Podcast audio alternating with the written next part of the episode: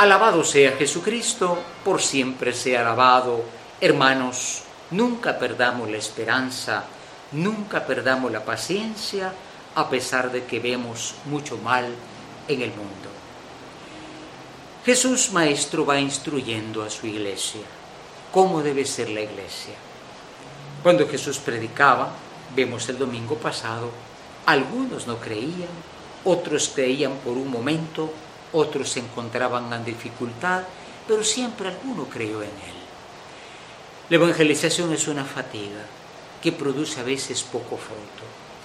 Y cuando alguien dice son 21 años de fe cristiana y católica, y el mundo sigue con guerras, hay ideas rarísimas. La idea del aborto, que es un derecho, es totalmente absurdo. La idea de que existe un género y no un sexo es totalmente absurdo.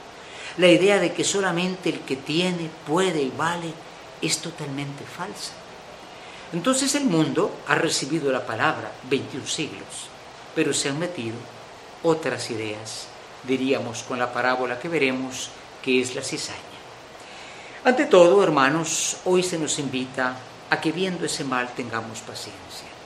El libro de la sabiduría, que no está lamentablemente en la Biblia protestante, dice, Señor, tú nos das siempre una dulce esperanza, porque le permites al pecador tener tiempo para arrepentirse. Qué importante esto. Nosotros no damos tiempo.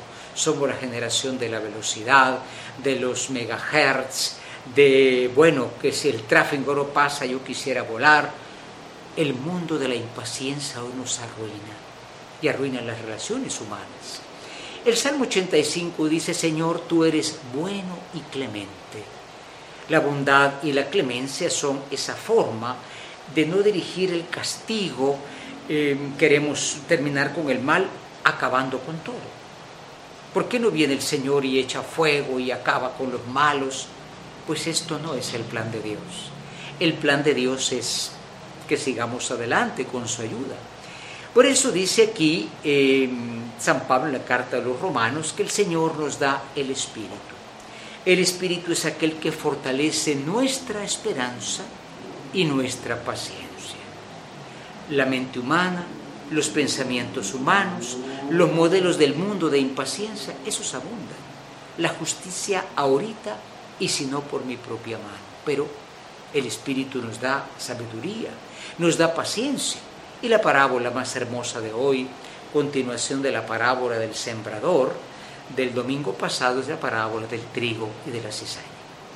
La cizaña parece trigo, pero no es trigo. Decían los antiguos hebreos que era un trigo prostituido, como la prostitución. No es amor, es una fuerza de lujuria, en fin, es una forma de esclavitud tremenda para la mujer.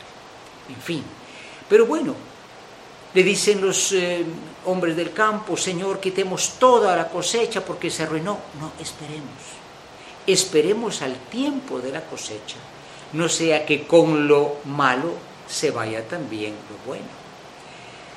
Pidamos al Señor que tengamos esa esperanza y esa paciencia tengamos cuidado porque en el mundo hay cizaña que parece trigo, que esto es mi derecho, que mi cuerpo es mío, que el niño que no ha nacido es un embarazo problema, que hay que matar, hay que quitar. Parece trigo, pero es cizaña. No nos traguemos el gato por liebre. Tengamos esa sabiduría del Evangelio que el próximo domingo va a explicarnos y también tengamos mediante el Espíritu la esperanza atrás de tanto mal está creciendo el bien. Hay mucho más bien del que nosotros pensamos y que esa paciencia nos sea dada por la intercesión de María Santísima, llamada por San Pablo II, Madre de la Esperanza, ruega por nosotros. Amén.